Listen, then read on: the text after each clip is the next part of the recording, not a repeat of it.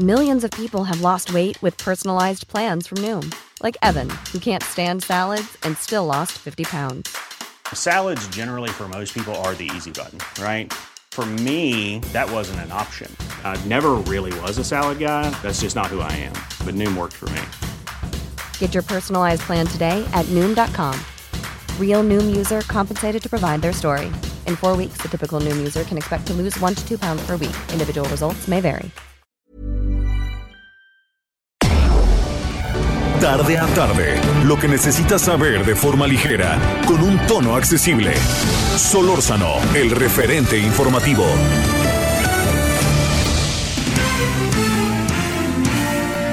Muy buenas tardes, son ahora las 16 horas en la hora del centro, en el día, estamos en el día miércoles 29 de julio.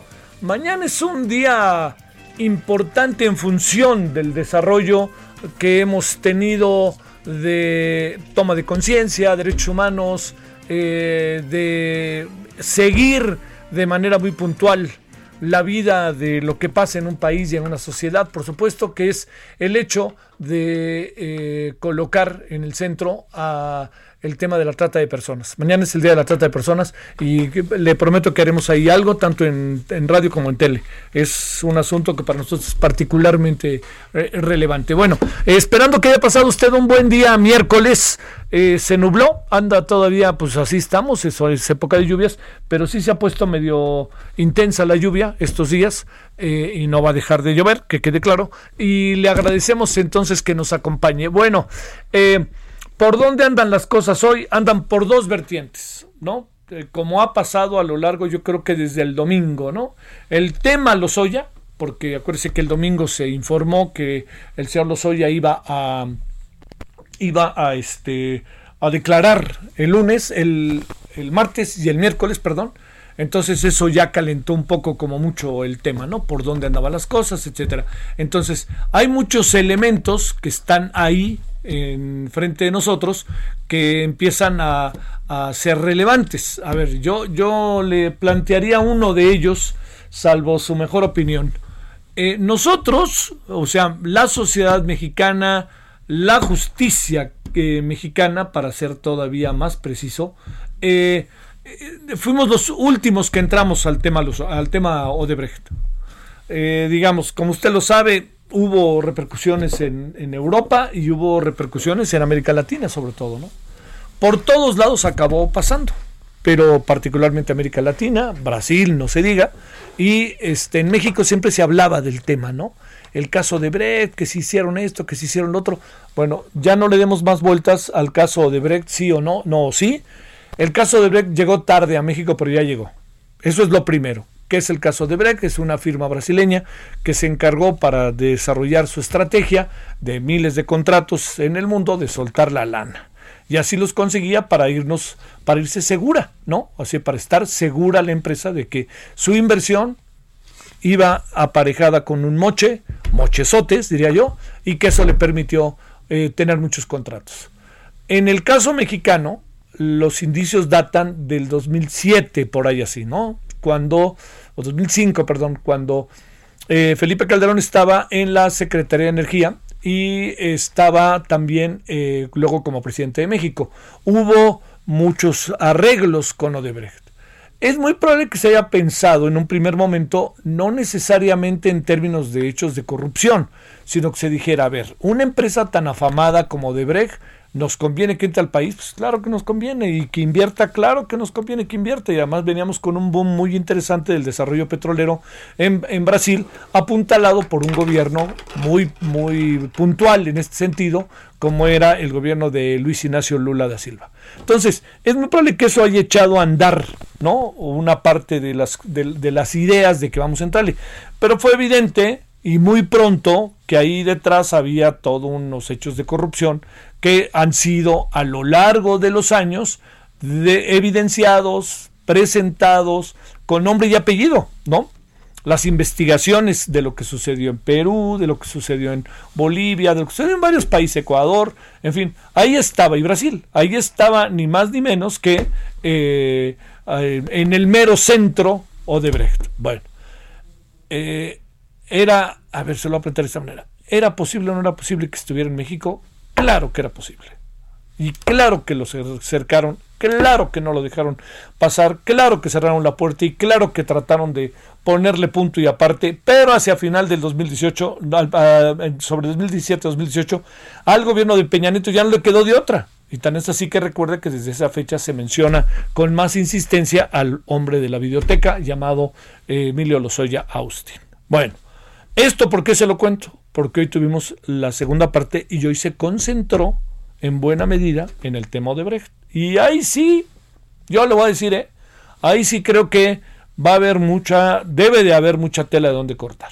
Porque han pasado cosas y estas cosas que han pasado, que han afectado al país, le han afectado en lo que corresponde a su moral, a su ética, los hechos de corrupción y le han afectado su imagen. ¿no? Se ratifica que México es un país corrupto, vean los de Odebrecht. Lo único que le digo, más allá de la información que tenemos eh, a lo largo de la emisión de hoy, eh, lo único que le digo para cerrar esta parte es lo siguiente. Llegamos tarde al proceso del el desarrollo de la investigación sobre el caso de Brecht. Pero le voy a decir algo. No, no le sorprenda que, y esto me parece que puede ser muy importante, no le sorprenda que cuando se empieza a hablar de dinero, se empiece a hablar de toda una serie de cosas respecto al caso de Brecht, nuestro país sea el del gran escándalo. ¿Qué quiere decir? Si nosotros pensamos que en Brasil había escándalo, que yo creo que nos vamos a aparejar un poco con Brasil, pero si nosotros pensamos que había escándalo en Brasil o que había escándalo en Ecuador, en Bolivia, en Perú, donde, los, donde se metió de Brecht, que ya saben, ¿no? Está en Estados Unidos y en Europa, a donde se metió de Brecht había escándalo, pero al Odebrecht que se metió a México, créame, es muy probable, hay indicios de que sea muy probable que estemos verdaderamente un escándalo mayor, que puede incluso rebasar los que se han visto en otros países. ¿Hasta dónde vamos a llegar? Eso no lo sé, ¿no? Porque también hay que mostrar las caras de un delito de esta naturaleza, pero de que puede pasar algo muy grave, más grave que en otros países, por las cantidades de dinero, por la corrupción, por los hechos de, este, sobre todo también por los hechos en donde se, alcanzó a una gran cantidad de personas respecto a los hechos de, a los delitos, es muy probable que nosotros nos llevemos este un, un primer lugar, ¿eh? o un segundo lugar. Va a ver usted si no. Bueno, eso es lo primero y lo segundo que le quería yo llamar la atención es eh, el tema del coronavirus. Eh, cada vez a su servidor, eh, digamos, pues como a usted supongo, no, nos llama más la atención lo que está pasando, ¿no? digamos, después de lo que le dijimos ayer del señor, del doctor Raúl Rojas, pues lo que le digo hoy, eh, retomando al doctor Raúl Rojas, es que podríamos estar ante la eventualidad de, eh, de tener, eh, de que nuestro país tuviera más de más de 100 mil personas fallecidas. Entonces, a ver, ¿por qué nos detenemos en ello? Porque esto significa que la estrategia, que algún tipo de estrategia en nuestro país no anda jalando.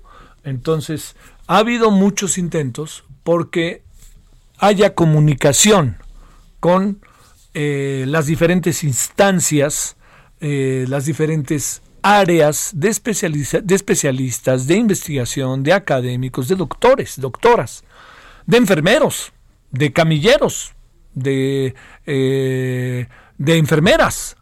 Así de fácil, ¿no?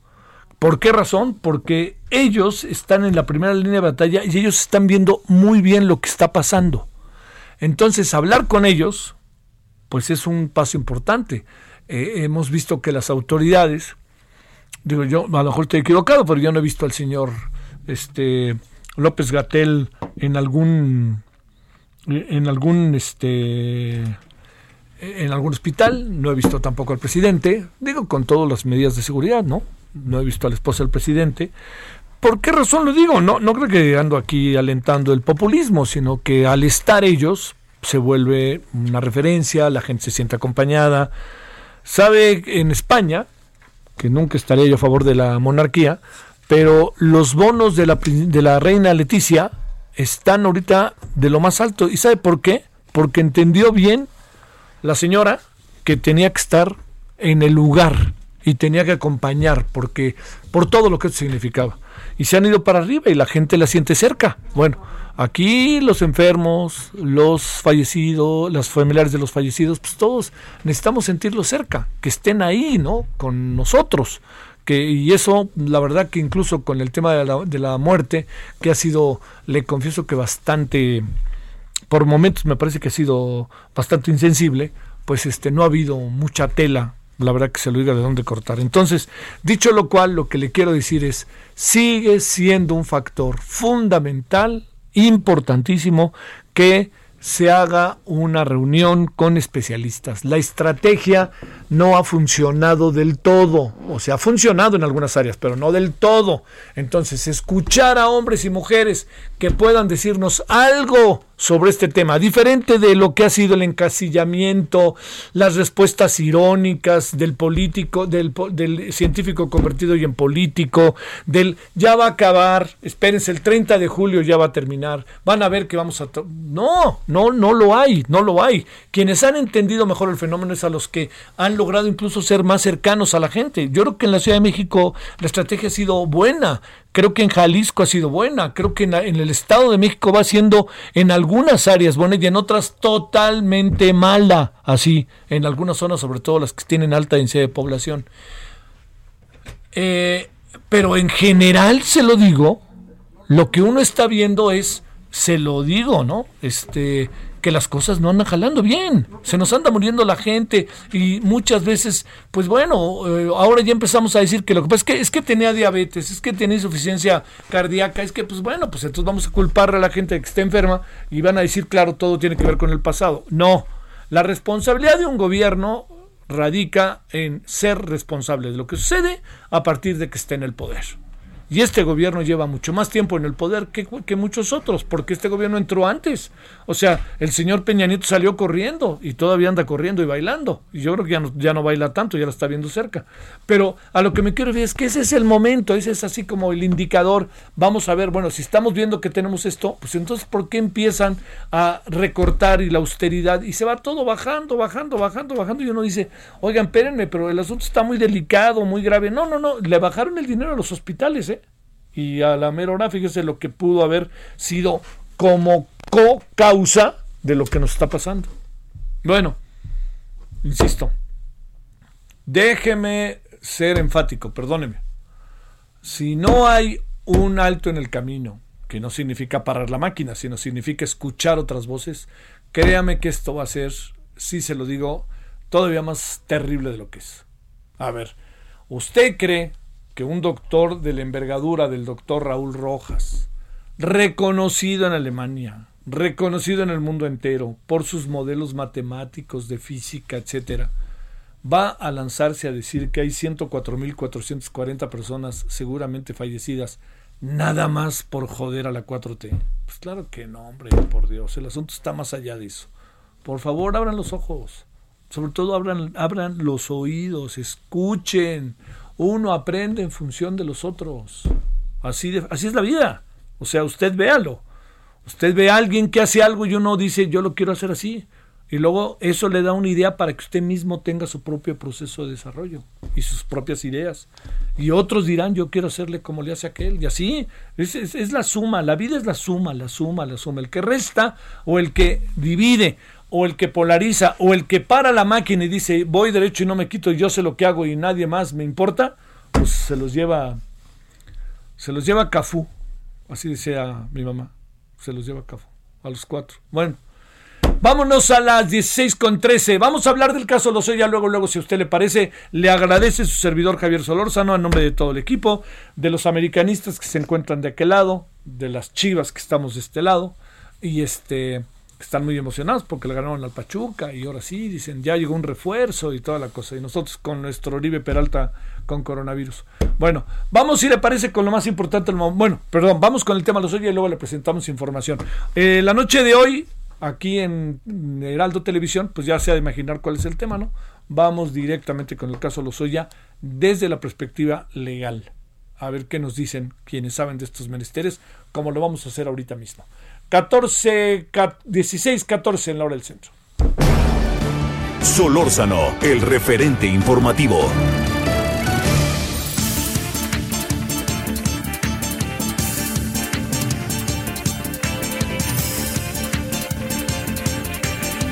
Bueno, vámonos. Vámonos, vámonos, me andas apurando y a la mera hora que no. ¿Quién lo entiende. A ver, díganle, díganle algo. Él me apura y a la mera hora me dice, pues, ¿qué pasó? Bueno, bueno, le vamos a presentar entonces. Primero vamos a cambiar el orden. Vamos a presentarle primero toda la información respecto a lo que ha pasado en las últimas horas. A ver, entremos con el caso del señor Emilio Lozoya, la primera sala de la Suprema. Bueno, antes de ello, perdóneme, con un asunto importantísimo que tratamos anoche en Heraldo Televisión. La primera sala de la Suprema Corte desechó por votación de 4 a 1 el proyecto que obligaría al Congreso de Veracruz a modificar el Código Penal local para despenalizar la interrupción del embarazo antes de las 12 semanas bajo cualquier causa fue desechado por cuestiones procesales y no de fondo. Ojo con esto. No es que dijeran sí o no al aborto en la corte o dijera algo parecido. Lo que yo le decía desde ayer en la noche, oigan, no vaya a ser que no esté perfecto, no, no vaya a ser que no esté bien presentado el caso. Pues la cosa está en que el asunto es procesal, no de fondo. Con esto se retrasa la posibilidad de que en este futuro se en el futuro se creara jurisprudencia sobre el tema. Recordemos que solamente en la Ciudad de México y Oaxaca es legal el aborto antes de las 12 semanas de gestación. O si usted quiere la interrupción del embarazo. Al fin y al cabo es lo mismo. En la conferencia matutina, hoy un muy interesante de la, secretaria de Gobernación, Olga Sánchez Cordero. Fíjese, ¿eh? Lo que dijo la secretaria de Gobernación, por favor, pum, ahora sí que paren máquinas. Oiga lo que dijo.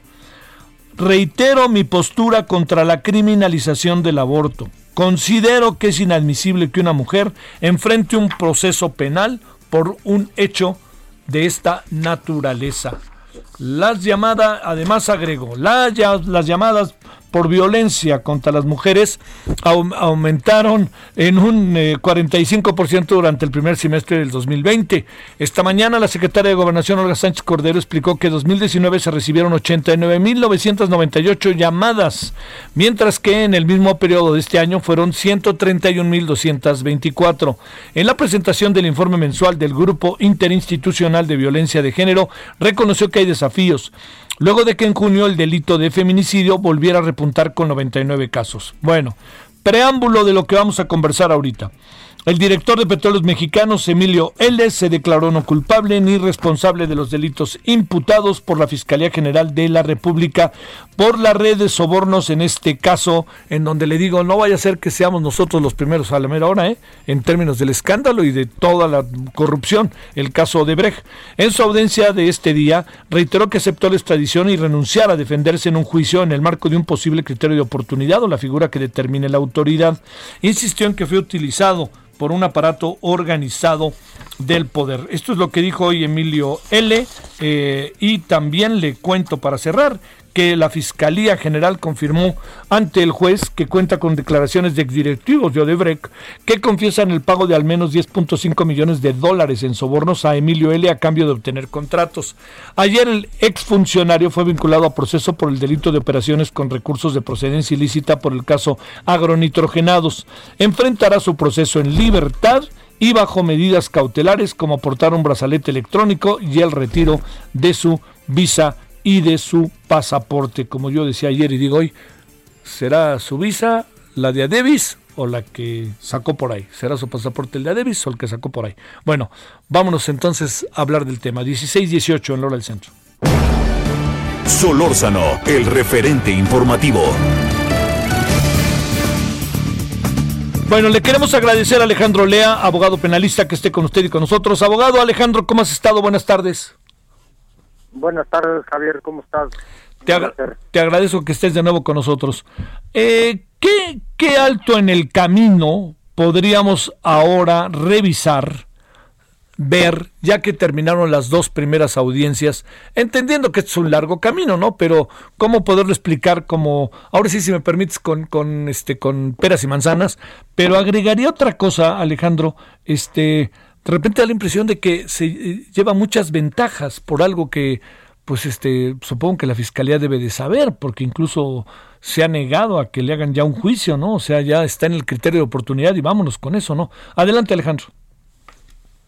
Mira, eh, por la información que tenemos hoy, al día de hoy, es que Emilio Lozoya fue vinculado a proceso por diversos delitos, tanto el día de ayer como el día de hoy. Eh, esos delitos, en específico, lavado de dinero, eh, así conocido coloquialmente, que entre los delitos conoce como operación de recursos con recursos de procedencia ilícita, el delito de asociación delictosa y el delito de cohecho.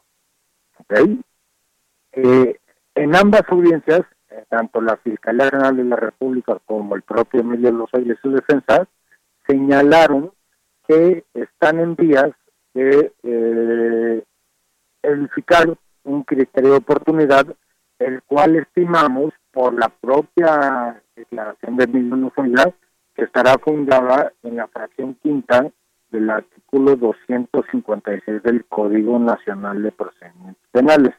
El que, como te comenté en nuestra última llamada, es la figura de un testigo colaborador.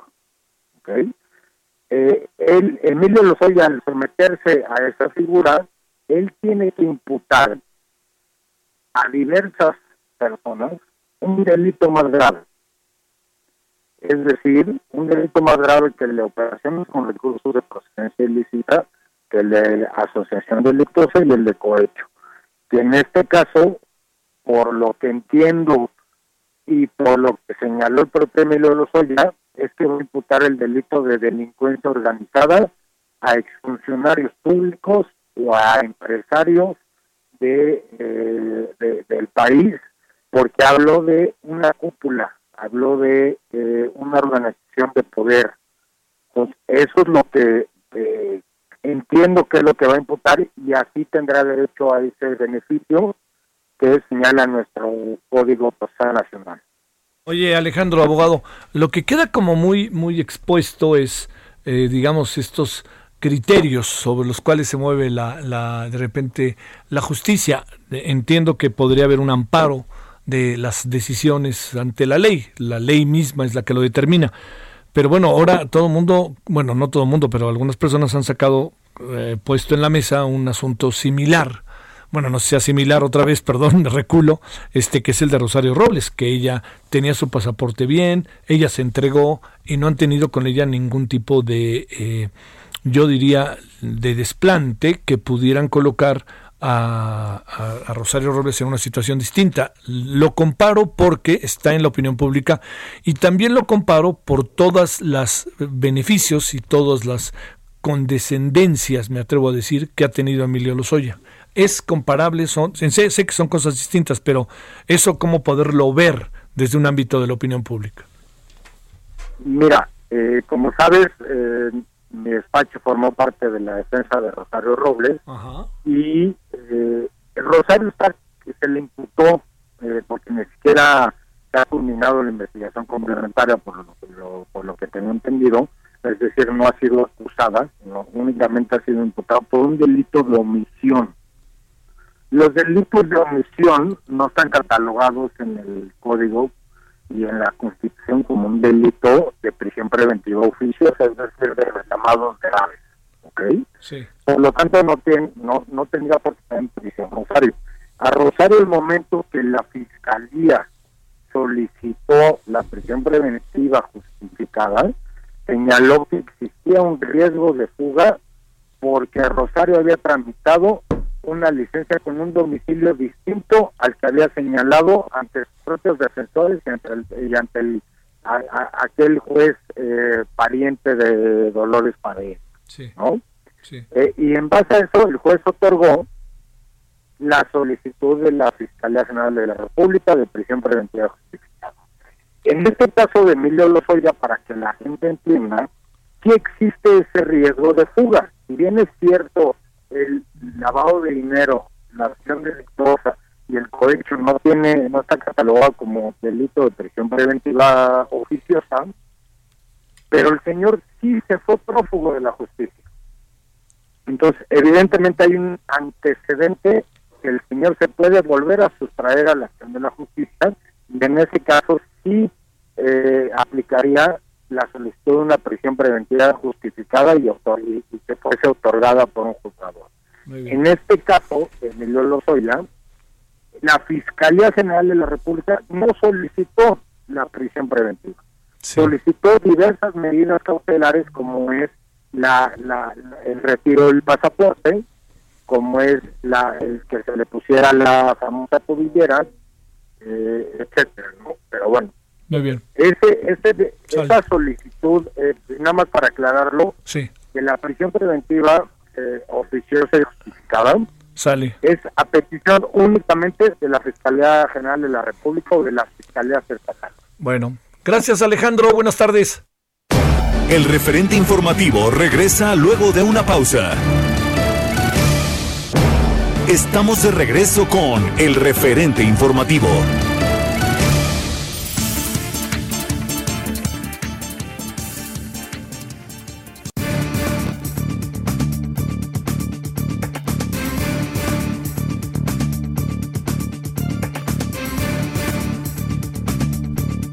Bueno, vamos a cerrar la conversación con el abogado Alejandro Lea. Perdón, Alejandro, es que ahora sí estamos como muy puntuales con los cortes, que es al 25, pero estamos afortunadamente otra vez aquí de nuevo este, contigo. A ver, entonces, eh, en sentido estricto no son comparables el caso de Rosario Robles y el, eh, el, el de Emilio Lozoya, de no ser por un hecho, pregunto, que podrías llamar de discrecionalidad. Correcto, eh, co como lo refería, el, el, tipo penal por el está acusando Rosario Robles no está catalogado como un delito de prisión preventiva. Sí. Punto. Así de fácil. Eh, en este caso, la fiscalía solicitó la prisión preventiva en el caso de Rosario Robles, argumentando un riesgo de fuga. ¿Okay? Sí. Y en el caso de Emilio Lozoya, que los delitos tampoco ameritan prisión preventiva, sin embargo, sí existe un riesgo de fuga porque el señor sí, se, eh, sí estuvo prófugo durante varios meses de, eh, y, y, máxime fuera del país, ¿no? Pero al, al fundadamente o presumiblemente, así lo voy a dejar, que se está llegando a un criterio de oportunidad, pues no, eh, no solicitaron la prisión preventiva claro, justificada. Claro. Que se entienda. Ahora, también se pudo haber solicitado o se, pudo más bien seguir edificando ese criterio de oportunidad y el señor Emilio Lozoya pues, estando en prisión, ¿eh? Sí. Oye. Los criterios de oportunidad, se, perdón, Javier, nada más para aclarar. Adelante, adelante, pueden, Alejandro. Los criterios de oportunidad, eh, según nuestra legislación procesal nacional, se pueden edificar, construir y firmar o llegar a un acuerdo hasta antes de la acusación y en algunos casos posterior a la acusación. Ajá. Esto no pasó, ya que estamos en el camino, Alejandro, con, con Rosario, no hubo manera de tener un, eh, un, un, acuerdo, que no dije arreglo, un acuerdo de esta naturaleza con, eh, con Rosario, siendo que los delitos de Rosario cabía también la posibilidad de seguir su eh, todo su proceso con prisión domiciliaria por lo menos eh, hasta el momento que mi despacho estuvo a cargo de la defensa, no hubo un acercamiento en ese sentido por ningún miembro o fiscal de la federación. Sí. Este, ¿Y a ustedes no les correspondía también intentarlo? Sí, eh, en su momento solicitamos una reunión para tal efecto, reunión que desgraciadamente nunca se celebró. Sí. Y la nueva defensa de Rosario ya no sé si, si sí, ha entró en eso. Sí, exacto. Sí. Eh, bueno, oye, para cerrar ahora sí, Alejandro, déjame plantearte. Eh, hay una especie de discrecionalidad, como algunos han planteado, hay una especie de, eh, me atrevo a decir, como de condescendencia por el arreglo, hay un algo que esté cambiando el caso de Emilio Lozoya y que para bajo lo cual él se esté viendo beneficiado más allá de los aspectos legales? No, no quiero entrar en, en, en un detalle eh, técnico porque no conocemos lo que han platicado, lo que estén eh, trabajando tanto la Fiscalía como la defensa de Emilio Lozoya. Pero lo que sí podemos entender de las versiones mediáticas sí. es que si hay eh, elementos para que tenga beneficios el señor Emilio Lozoya. Uh -huh. Beneficios a los que podrá tener derecho, pero insisto, eh, y, y, me regreso a la conversación que tuvimos la semana pasada, Javier, sí. que el, para que él tenga derecho a un crédito de oportunidad y bajo esta figura de testigo colaborador, él tiene que imputar un delito de mayor gravedad a los que se le imputaron a él. Y sustentar esa imputación hasta la audiencia del juicio oral. Sí. Vamos a ver si en este tiempo, en el futuro, se mantiene esa hipótesis que refiere el propio, el propio código. Si no se mantiene, si no se eh, implementa tal cual, habría una violación grave a los derechos humanos de las personas que llegase a imputar eh, Emilio Lozoya. A ver, dicho de otra manera, este Alejandro, como para ir cerrando, eh, quiere decir que, eh, que Emilio Lozoya, en el momento en que salga del hospital, se va a ir a su casa o a la casa que, bueno, lo que fuera, va a ir a su casa. Correcto, correcto. La única obligación, por lo que entiendo, de Emilio Lozoya es ir a firmar. entregar su pasaporte, ir a firmar y que se le va a poner el, el brazalete o tobillera en este caso, ¿no? Para Sí. que esté ubicado las 24 horas. ¿Cómo ves? Bueno, este, eh, pues forma parte de los acuerdos, ¿no? Que están teniendo. Ahora, yo supongo que el tamaño de las cosas que trae Emilio Lozoya, pues es lo que están también posibilitando esta decisión, ¿no? Que eso es lo bien, eso es lo más importante para mí en este En este caso. proceso, sí, claro. En este proceso, Javier, porque insisto, Emilio Lozoya tiene que imputar un delito más grave. Claro, si Y no, por lo que entiendo, tendrá que ser el de delincuencia organizada. y tendrá que ser el de que va directo, este, yo supongo a sus superiores en el organigrama, ¿no? Correcto. Sí, ¿verdad? es. Y para que exista la delincuencia tiene que haber precisamente eso, esa organización, tiene que haber un- una cúpula, eh, etcétera, ¿no? Una organización bien definida, en este caso pues, serán superiores. Es lo que podemos entender. Oye, ahora, en términos legales, ¿queda tan, tan, tan, este, tan suelto el asunto con Emilio Lozoya como si él no fuera responsable y parte y que diga es que me presionaron? Pues bueno, oye, pues si tienes 10 años te presionan, pero esa edad te presionan, ¿cómo te pueden presionar? Pues luego, luego presentas la denuncia. Yo supongo, ¿no? Es, eso es parte porque esa es, es- esa es la, la versión que, que emitió Emilio Lozoya dentro de su audiencia. Sí. que la comisión del hecho que se le imputa se cometió por lo que hace él o su participación por lo que hace él fue bajo. Ujú. Entonces, esos en su momento pues, los juzgadores tendrán que, que valorarlo. Ajá. Todo eso es- te escucho, pero es- pero, insisto, hoy Emilio Lozoya ha sido imputado, más no acusado. sí, esa es muy importante esa diferencia, claro que sí, claro que sí. es, es bien importante esa diferencia. La acusación se da en el momento que el Ministerio Público ejercita acción penal, que es en el momento que exhibe por escrito la acusación ante el juez de control. Sí, sí, sí, sí. Hoy se hizo una sola imputación, se le hizo el conocimiento que lo están investigando por esto, este, estos tres delitos, cohecho, acción delictuosa y lavado de dinero. Bueno, punto y aparte, este Alejandro, ¿cuánto tiempo crees que tengan en la cárcel a Rosario Robles? Pues mira, eh, tengo entendido que existe, eh, está pendiente un recurso de revisión por resolverse en contra de el auto de vinculación a proceso y tengo entendido que la defensa de Rosario eh, ha intentado un sinnúmero de recursos para que tenga la libertad lo antes posible, recursos que le han, le han.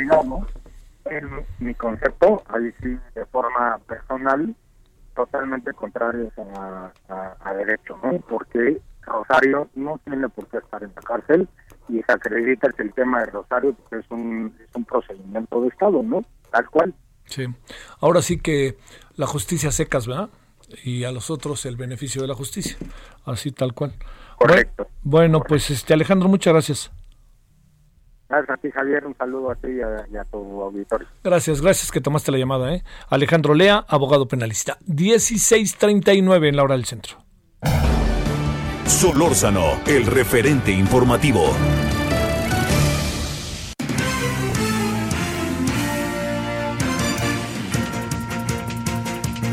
Bueno, vámonos a las 16 con 39, casi 40 en hora del centro. Con usted y con nosotros, el doctor del Instituto de Investigaciones, Ecosistemas y Sustentabilidad, el IES, Campus Morelia, de la bueno, además él es este maestro en ciencias por la UNAM y doctor en la misma especialidad en la Universidad de California en Santa Cruz, allá en Estados Unidos, el doctor Francisco Javier Espinosa García. ¿Cómo estás, doctor? Buenas tardes.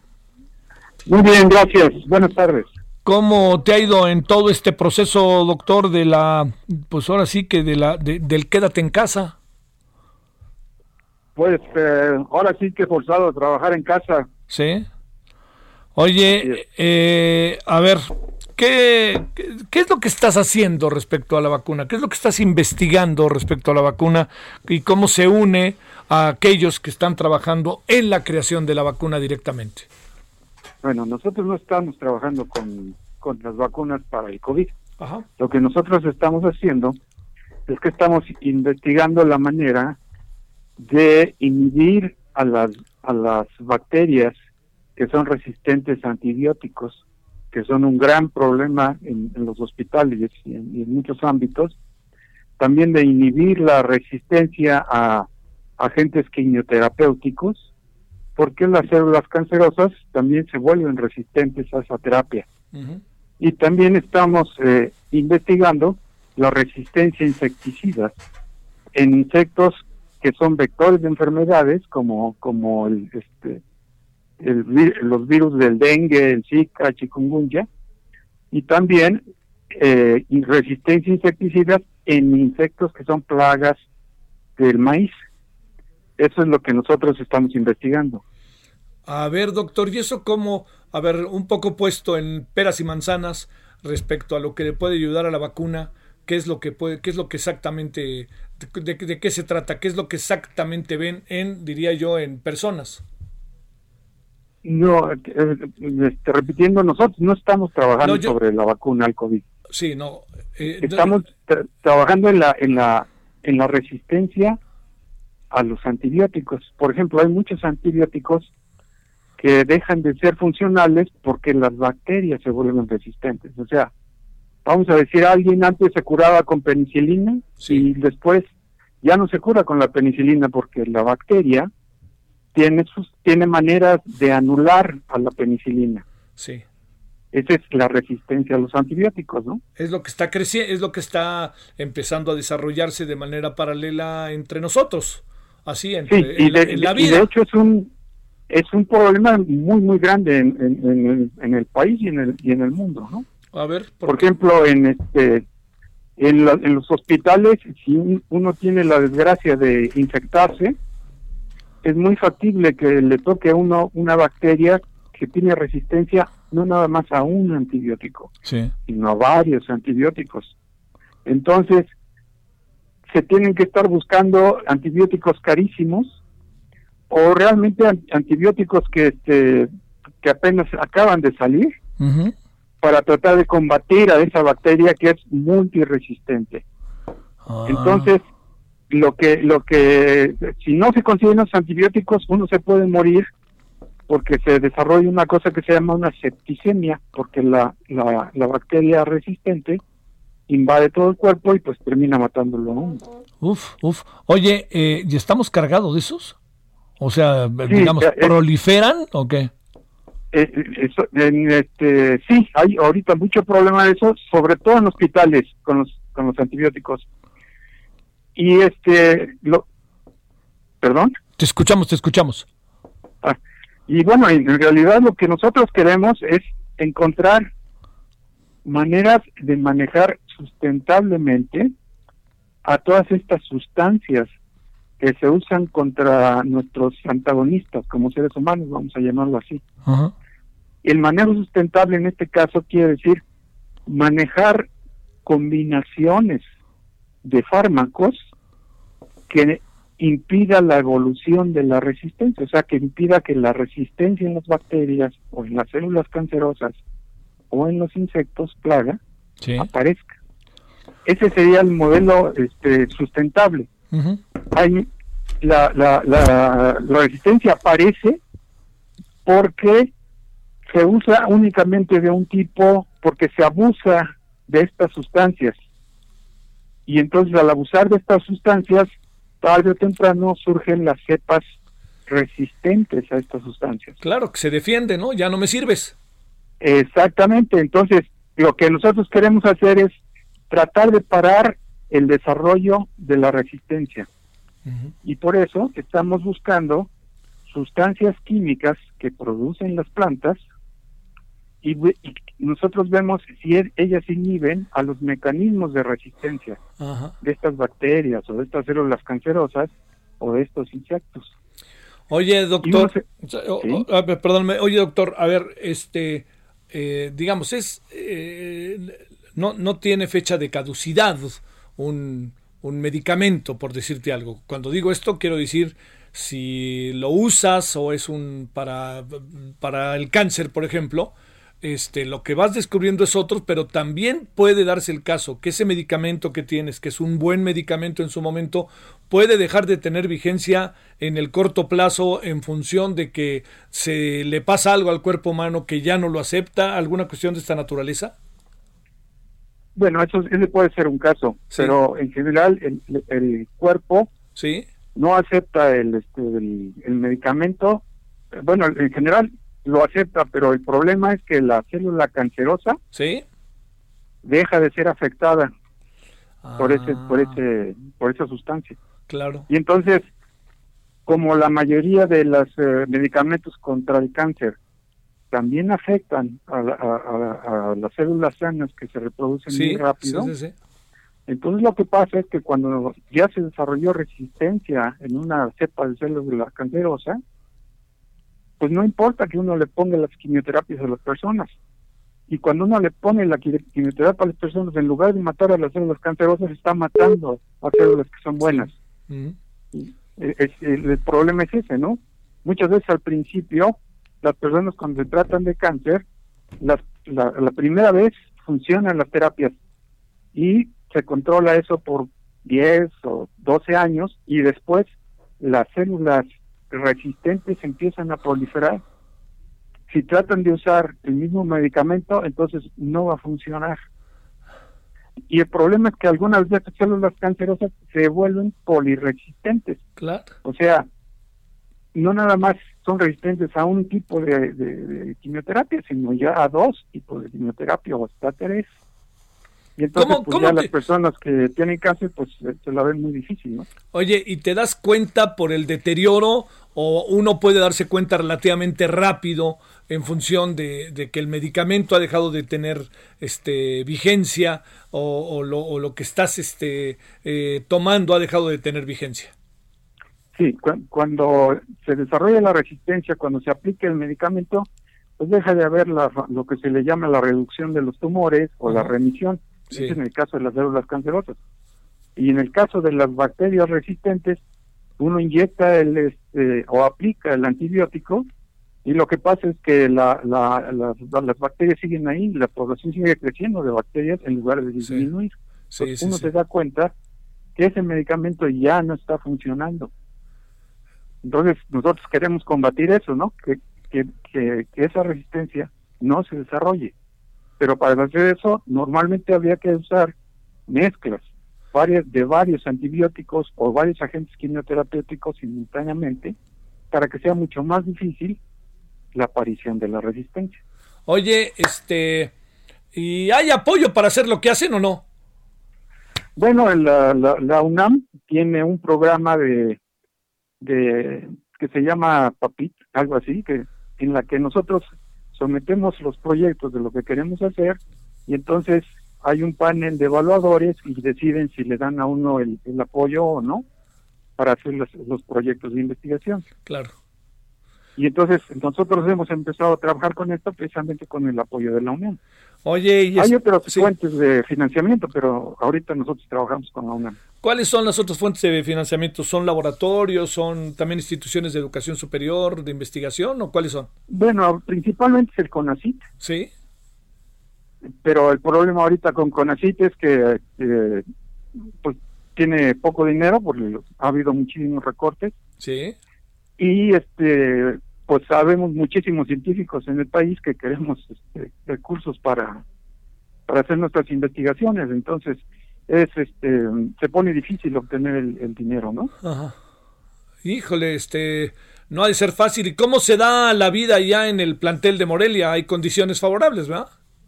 Sí, aquí eh, hay condiciones bastante favorables. La, la pandemia aquí en, Michoacán no es tan tan severa como lo es allá en la Ciudad de México. Sí, sí, estamos acá. O en, otros en otros lugares, pero de todos modos, pues aquí tenemos que estar saliendo con la protección, el, el cubrebocas y la, y la, la mascarilla, la, mascarilla de plástico. Sí.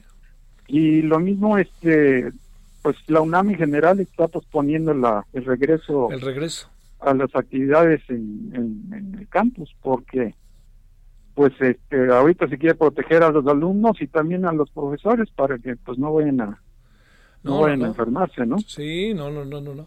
Oye, por último, este, vamos avanzados en este trabajo que ustedes han hecho en este proceso de investigación, porque me imagino que muchos investigadores en el mundo entero andan tras eso, ¿no? Para ver cómo poder suplir las muchas, eh, eh, digamos, eh, la caducidad que pueden tener medicamentos o pueden tener algún tipo de medicina que estamos nosotros tomando como ejemplo fundamental y muy importante para que nos vaya bien y de repente enfrentamos cosas como las que sabemos, de, repente de la noche a la mañana el medicamento que es toda una tablita de salvación se convierte en inútil, ¿no?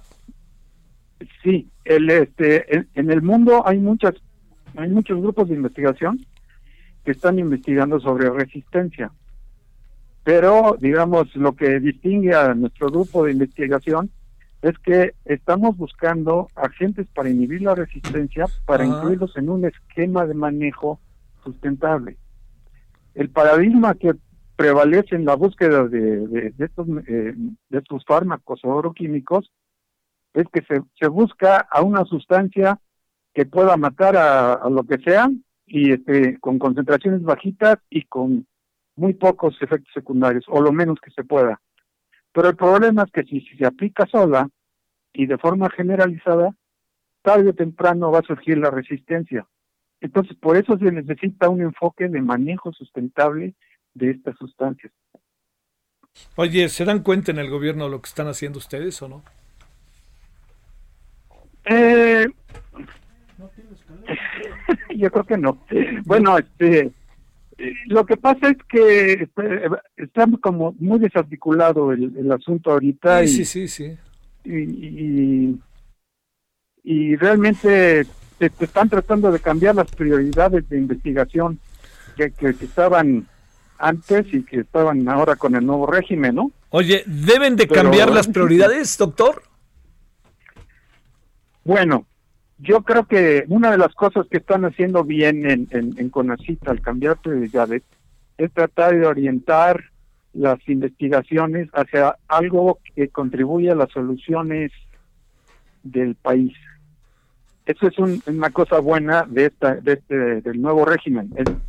pero el problema de esto es que en la investigación científica hay muchas cosas que son básicas, vamos a llamarlo así, que uno trata de aprender acerca de la naturaleza y, después uno puede descubrir que eso tiene aplicación, porque eso sirve para resolver algún problema. Sí, claro. El problema ahorita es que algunas personas están pensando, se están yendo con esta nueva idea de que de que eh, había ciencia neoliberal antes de antes de este régimen y que ahora ya no va a ser neoliberal, pero en realidad lo que pasa es que la ciencia no es la que es neoliberal, lo que puede ser que haya científicos neoliberales o personas que usan el conocimiento científico para hacer negocio, ¿no? Entonces, se está confundiendo a la ciencia con la tecnología, que son, son cosas distintas, pero estrechamente relacionadas. Doctor Francisco Javier Espirosa García, muchas gracias, doctor, que estuviste con nosotros. Gracias por tu tiempo. Ok, hasta luego. Hasta luego, doctor. Saludos a Morelia. Bueno, ahí tiene usted una voz de un científico mexicano que lo que hace es buscar la manera de cómo poder siempre tener a la mano elementos para que cuando se aplican las medicinas, se aplican vacunas, se aplica lo que sea, qué tanto tiempo de vigencia tienen y cómo inmediatamente entender qué es lo que está pasando cuando pierden la vigencia. Eso es, ha de decir usted que sencillo, no hombre, imagínese qué de cosas, gracias a ellos estamos nosotros superando a lo mejor usted ni sabe, ¿no? Ni yo, pero ha habido seis, siete tratamientos contra el cáncer y resulta que nos hemos dado cuenta, remedio y trapito, este ya no funciona, entonces piensen en esto para desarrollar la estrategia, piensen en esto para hacer la estrategia. Pues para eso tenemos a los científicos, ¿no? Y las científicas, pero pues este, quieren científicos, científicas, quieren que cambien el país, quieren que todo esté resuelto. Y no les dan un quinto, hombre, pues cómo. Bueno, vamos a la pausa y vamos a hablar de petróleo de Pemex. Pasando la pausa y vamos a hablar de otras cosas. El referente informativo regresa luego de una pausa. Tarde a tarde, lo que necesitas saber de forma ligera, con un tono accesible. Solórzano, el referente informativo.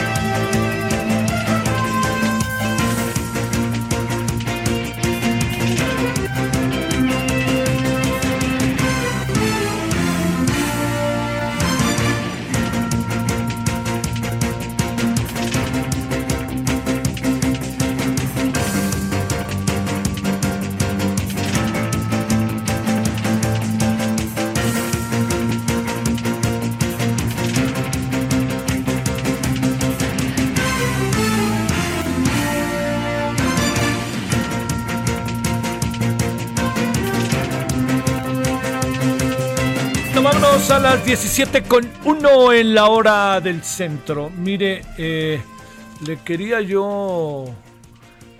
mire, le quería yo comentar que el, eh, el tema de Pemex está siendo muy complicado de poder como entender, ¿no? Fíjese, ayer nos dieron la noticia de que eh, las pérdidas eran, créame, altísimas, pero que no eran tan altas como se esperaba. Entonces, ¿cuál es, como el escenario, no? ¿Cuál es el, escenario que, tenemos, no? Que ese es, eso es lo, complicado. ¿En qué estamos en una empresa que, pues, que no vemos cómo funcione o cómo se levante, ¿eh? Tal cual. Bueno, Miriam Grunstein Dichter es licenciada en Derecho por el ITAM, licenciada eh, en Estudios Latinoamericanos de la Universidad de Nuevo México, especialista en los temas de energía y le agradecemos que esté con nosotros. Mi querida Miriam, ¿cómo estás, doctora? Está bien, aquí andamos este, todavía en la, en la cuarentena y quién sabe cuándo vayamos a salir. Así es. A ver, dos cosas. Bueno, lo de Pemex ahorita lo hablamos, pero lo primero es cómo vas viendo todo este eh, berenjenal asunto en que se está convirtiendo el caso Emilio Lozoya, porque directo indirectamente, no vaya a ser que nosotros seamos los, los que llevemos mano en el escandalote de Odebrecht a nivel mundial, ¿eh? Al final, bueno. Sí, sí, sí, bueno, pues México fue de hecho el, eh, casi el, el único país, el último país en sumarse a una denuncia de carácter político. En, en Colombia incluso hubo homicidios de personajes importantes y creo que hasta un suicidio en Perú y en México no pasaba nada. Este, el, expresidente, creo que peruano, se, se suicidó porque ya lo venían a detener por estar implicado en, el asunto de Odebrecht y aquí no sucedía nada. A mí me parece este pan y circo, Javier, porque además esta autovictimización que ha emprendido Lozoya en torno a su persona es realmente repugnante.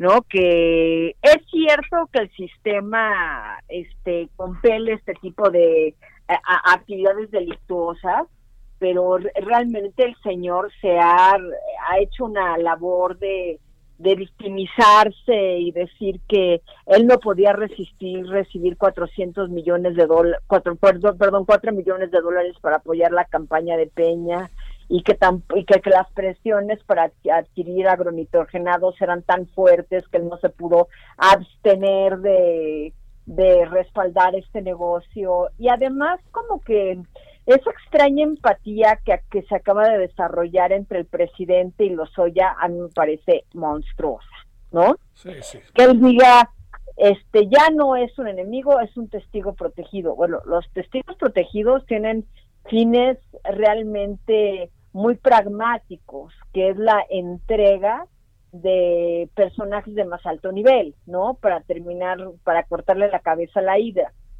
pero ciertamente no hay una relación entre las autoridades el testigo protegido de empatía. Y es lo que está empezando a ver de repente que está enfermito, que está anémico, seguramente comía muy mal en España, ¿no? La pasaba muy mal, pobre Milo. Y, de y, y es realmente este repugna la razón como un personaje que le hizo tanto daño a Pemex y tanto daño al país que, que, pase por una este por un proceso en el que se vuelve víctima y además con un esquema de colaboración realmente siniestro con nuestro presidente que además había prometido combatir la corrupción este fuera como fuere, ¿no? Y también lo más interesante es que los primeros indiciados son panistas. Entonces, como hay una animadversión milenaria, bueno, no milenaria tampoco, este, desde, porque ya yo ya ya ya todo es milenario, ¿no? Por los millennials. Este, desde que fueron las, las elecciones fraudulentas, este, aparentemente fraudulentas que llevaron a Calderón al poder, pues ha habido una tensión este funesta entre los panistas y, y Andrés Manuel. Entonces, yo todavía, ya está, ya, ya está saliendo el nombre de Peña, este, en el sentido de que se pagaron sobornos para, para, su campaña. Este, para su campaña. Pero todavía no se ve la actuación directa del gabinete de Peña en esta serie de ilícitos. Entonces, a mí me parece que esto no va a llevar a nada importante. ¿Tal cual? Sí, a nada importante. O sea, ni siquiera a poner ahí contra la pared a un hombre como Luis Videgaray, tanto que se dice de él. No, no. Oye, pero, pero va, a ser... yo creo que el pacto de impunidad este va a prevalecer. Y, cuando hablas de cantidades entregadas en, en, en efectivo, tienes un problema de prueba tremendo. Y no creo que los videos que tenemos, que tiene, que tenemos, ya quisiera yo, este que tiene Emilio Lozoya, este, sean como el señor de las ligas. Lo dudo, o sea, tendrían que haber sido muy incautos y muy estúpidos para dejarse, para dejarse filmar en esas condiciones. Entonces, cuando hablas de transferencias en efectivos a paraísos fiscales, seguramente con nombres falsos, pues vas a tener un problema de pruebas, marca llorará. Sí, sí, sí, sí. Entonces, sí. yo no lo veo. Yo, desde el punto de vista de procesal penal, este, lo veo inútil. Oye. Yo creo que es, este, es, es, es una paramallita para tenernos muy entretenidos antes de las, este, antes de las hay, bronca ahí entre los perros. Cachorros se están matando. se, alteraron con lo de los hoy. Es un tema muy delicado en mi casa. Este. oye, oye, a ver, déjame decirte ahí algo. Pero el riesgo de esto, perdóname, es altísimo. Altísimo. Pero es que imagínate que realmente se, se destape la cloaca. Sí. O sea, yo creo que sale hasta la delincuencia organizada. Oye, pero si no... yo creo que es este, este bueno, la de, delincuencia organizada hay, porque ya hay más de dos actores en el sentido típico de, tipicidad penal, ¿no? Pero yo creo que sale el narco. Yo creo que nos toca, vamos, hasta ya habla, ya hablaron de la, relación de Emilio Lucella con la mafia rusa. Sí. Digo, eso es un novelón. Oye, pero, pero espérame, pero vamos a partir de esto. Las consecuencias, digo, si sale todo eso, pues bueno, ahora sí que pues hagamos fila y entrémosle a darle, a ver y todo lo que vamos a hacer. Pero si no sale ni la cuarta parte de eso, el gobierno va a entrar en un problema gravísimo porque le dio todas las concesiones, por favor, le dio todas las concesiones a Emilio Lozoya, como no se las dio, por ejemplo, a Rosario Robles, en un asunto que se convirtió en algo mucho más importante al paso del tiempo, el caso Lozoya, y resulta que vamos a salir con las manos vacías. Pues así se fue Ovidio Guzmán, Javier. Sí, pero... Así se fue, así se fue Ovidio Guzmán, el, el hijo del, del, del criminal, este, con, con el proceso tal vez del de pues del, de, este de este siglo, ¿no? ¿Está apostando mucho el gobierno en este caso y no debe haber apostado tanto o qué piensas, eh, Miriam? Yo creo que para el sector que apoya al presidente va a tener un efecto positivo, ¿no? Sí. Porque ellos, porque el sector de la población al que está apuntando el presidente ve a Emilio Lozoya este como un malhechor detenido, ¿no?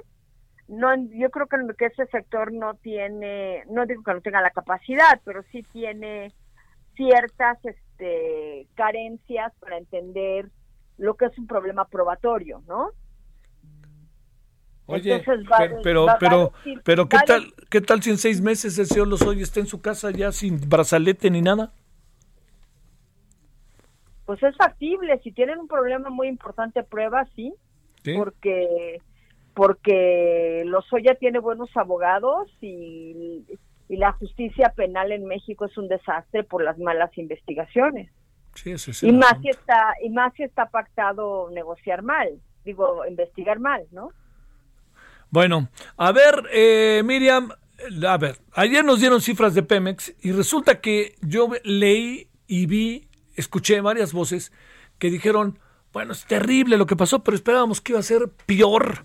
A ver, a ver, explícanos eso, ¿cómo está? Mira, yo en las cifras de Pemex hace meses ya no creo. Porque como difícilmente hay un mecanismo de auditoría confiable, este se pone muy muy difícil este tener credibilidad en Pemex, especialmente a la luz de la política presidencial de yo tengo otros datos, ¿no? Alguna vez Pemex Exploración y Producción dijo, aceptó o reconoció que, que las reservas y la producción estaban a la baja y el presidente salió a contradecir a Pemex. Y eso fue gravísimo. Aquí están diciendo que las utilidades fueron mayores al primer trimestre a pesar de que las ventas han bajado porque el precio del barril subió. Sí. Pero el precio del barril sigue en niveles muy tristes. Además está hablando de los ingresos consolidados de PEN, ¿no? Y yo creo que, que, aún tenemos este robo de combustibles fuertes, ineficiencias en el sistema de, de, refinación y a lo mejor lo que pudo haber ayudado es que no estamos importando tanta gasolina porque porque en este momento la demanda doméstica, la, demanda nacional casi puede ser cubierta únicamente con la producción nacional. Entonces no es que haya más utilidad si no hay menos gasto. Pero aún así yo sí lo vería con un granote de sal. Oye, pero entonces quiere decir que, o sea, es altísima la cantidad de pérdidas, pero pudo ser peor, pero sigue siendo altísima, ¿no, Miriam? Sí, sí, sigue siendo altísima. Simplemente mejoró respecto del primer trimestre del, del año. Sí. Sí, eso es, eso, eso, eso es lo que nos están diciendo. y, y, puede ser porque hemos importado menos gasolina. Sí, claro. Pero no, pero no, pero no este, pero no creo que sea debido al el aumento del precio del crudo, porque el presidente habló de 22, 23 dólares la mezcla mexicana y pues eso es es, es, es, miserable. O sea, estamos hablando de que apenas estamos cubriendo los costos de, de, de, extracción. O sea, ¿quién, ¿quién se alegra por vender este, un barril a 22 dólares? No, no, no, no, no, no. No, no, no, no. Esto es un, esto es un, esto es un negocio de utilidades de 200, 300, 400, 500 por ciento, no de 2 dólares por barril. Eh, ¿En qué va a acabar esto a final de año? ¿Qué presumes que va que, que puede acabar tomando en cuenta variables que entiendo que son muy difíciles de predecir, pero ya sabemos lo que le va a pasar a la economía, ya sabemos que el precio de las gasolinas, pues este, efectivamente en algunos casos están subiendo, no hay aquello. Bueno, eso te digo, eso, eso, eso es muy cierto. O sea, y, qué bueno que me lo señalas, porque se me estaba, se me estaba olvidando comentarlo. El precio de la gasolina está muy alto. No sabemos por qué, porque no corresponde el precio del barril con el precio de la gasolina. Otra vez, entonces, si por cuando cayó el barril, este, el presidente presumía que había bajado el precio de la gasolina, ahora quiero que presuma que el precio de la gasolina aumentó también por su voluntad, ¿no? Lo cual sería gravísimo. Bueno, pero, pero sí, para el nivel de demanda que tenemos, no se entiende por qué vemos este litros de magna de 19 pesos. Pero, pero él, eh, digamos, más allá del presidente, también hay algo que es importante. El, el, digamos, yo presumo que hay menos importación de gasolina en este momento y menos, menos consumo. sí, exactamente, y este y eso tendría que abaratarla porque ahorras precios logísticos, costos logísticos y también y, tampoco tienes que, que asumir lo, la, los costos del, de, la diferencia en el tipo de cambio. O sea, una cosa es que Pemex, este, refinación, le venda, le venda a Pemex, este, logística si fuera Pemex Logística, ahorita no lo tengo muy claro, pero que Pemex comercializara la gasolina que produce refinación, la paga en pesos, no en dólares. Otra cosa es venderle a un comercializador al que le pagas en dólares. Oye, a ver. En, eso, en, eso, en eso podría haber un ahorro, sustantivo. Ajá. Oye, ¿en qué va a acabar el año, piensas? Entendiendo que es muy difícil pronosticar, pero tenemos el coronavirus que está muy claro que no va a parar que podríamos empezar a ver quizás otra, algo de luz al final del túnel en el mes de febrero o marzo del año que entra, en que nuestros hábitos se van a seguir, van a seguir en la dinámica en la que están ahora, buena parte del año, a lo mejor habrá variantes pequeñas, no estamos dando cuenta que no se, no se de la curva en el caso mexicano, que todo indica que tenemos casi el doble de personas que hayan fallecido por el coronavirus, o sea, el, clima no es nada favorable y no lo digo, no lo digo de manera pesimista, lo digo como una definición. No, es que no hay que ser pesimista, es que simplemente si tienes un problema por pesimismo, pues acude al psicoterapeuta a tu elección. Simplemente estamos viendo cómo, que, cómo se cae el mundo y México inclusive, ¿no? No es una cuestión de pesimismo, es de, es de, simple, es de simple observación de indicadores. Y yo lo que no quisiera ver es que ni Pemex ni México pierdan el grado de inversión, porque eso sí sería un golpe casi letal para el país. Sí. Casi letal. Entonces, yo mejor, yo creo que vamos a estar agarrados por los alfileres hasta 2020, hasta hasta 2021 y en, y en, y en 2021 tenemos que llegar a un punto de quiebre. O sea, o sea, o se reanima la reforma energética y se crean alternativas de inversión para construcción de infraestructura que es muy necesaria. y ahorita no creo que, que nadie venga a explorar y explotar más petróleo porque hay un superávit global. Pero si se dan las, este, las, las condiciones para que Estados Unidos pueda ampliar su mercado de hidrocarburos y se dan las condiciones para que Estados Unidos pueda atender la demanda de energéticos en México, tenemos este, esperanza. Me explico, ya no estamos hablando de, México como, como productor, sino de México como consumidor de energía. Ahí está nuestro, ahí está nuestra esperanza, ¿eh? Sí, sí, sí. Bueno, entonces, este, ojalá se den las condiciones, si no, si vamos a, yo creo que, que los mercados mundiales nos van a, nos van a castigar enormemente y vamos a sufrir. Doctora Miriam Grunstein, Dicter, gracias que estuviste con nosotros. Muchas gracias a ti, Javier. Gracias. Bonita tarde. Para ti, gracias de nuevo, eh, Miriam. Gracias, buenas tardes. Vámonos a las 17 con 18 en la hora del centro. Solórzano, el referente informativo.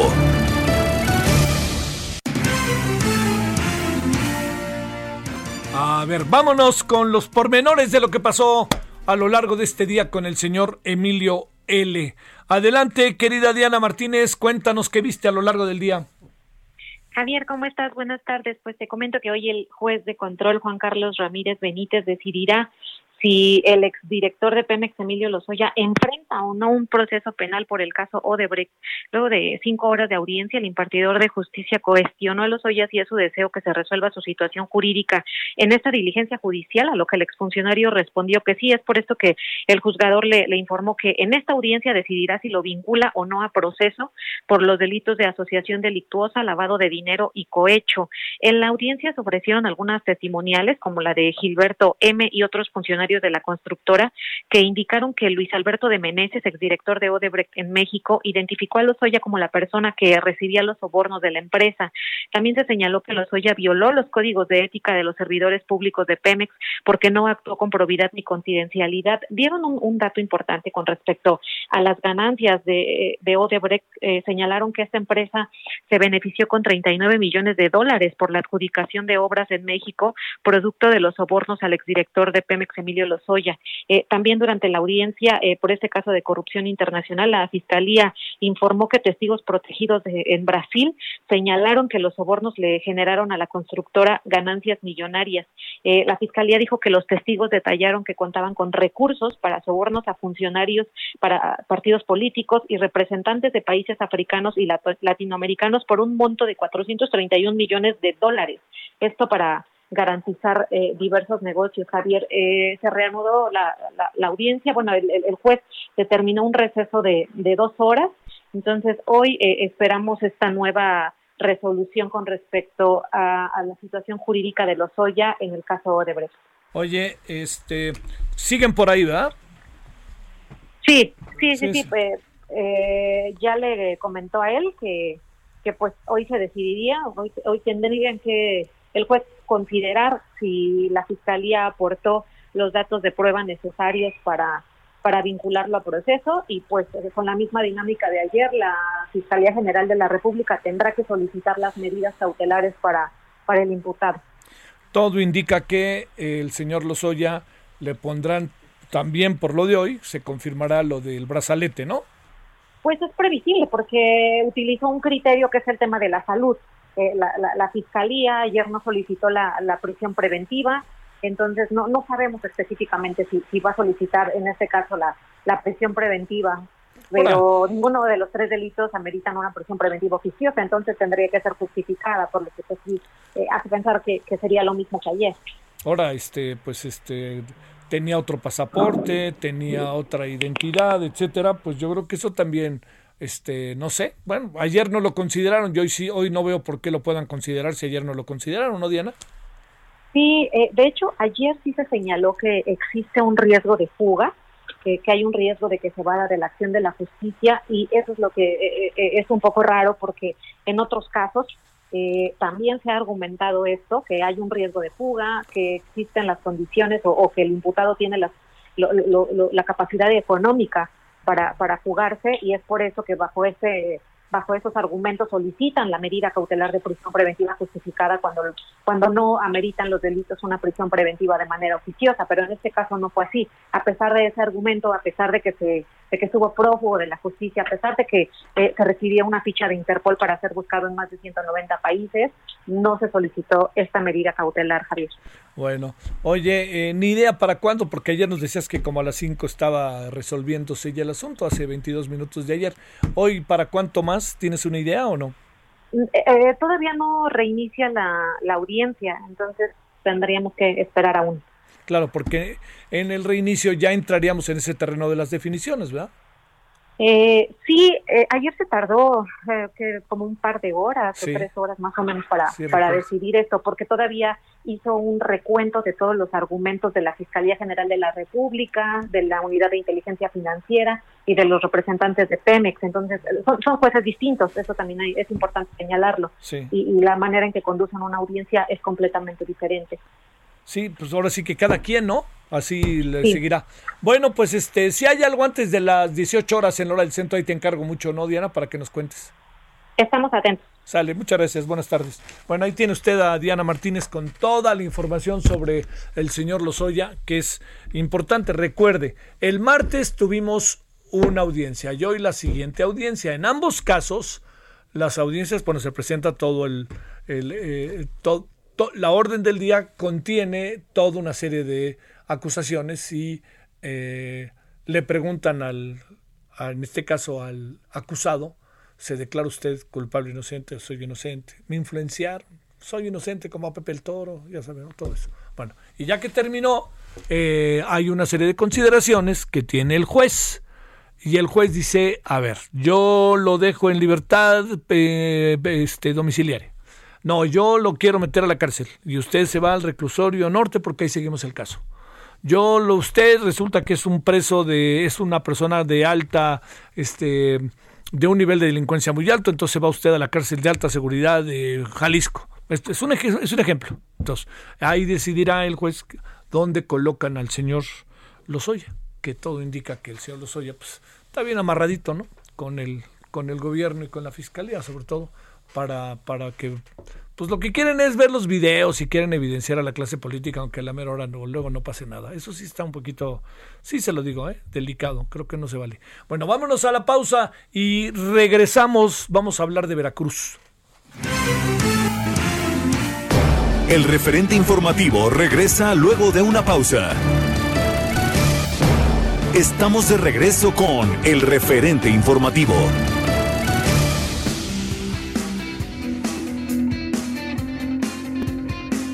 Hola, muy buenas tardes amigos. Qué gusto que nos sigan acompañando en el referente informativo y en este espacio que nos brindan vamos a platicar de una mascarilla que es máxima, máxima protección.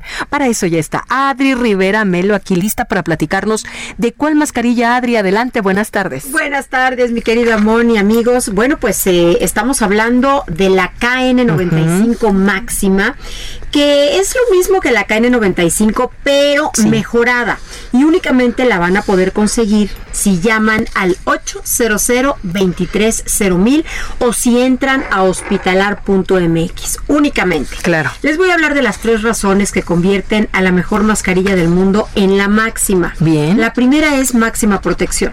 Su tecnología con cinco capas de alta filtración es capaz de protegernos de los virus, incluso más pequeños que el COVID-19.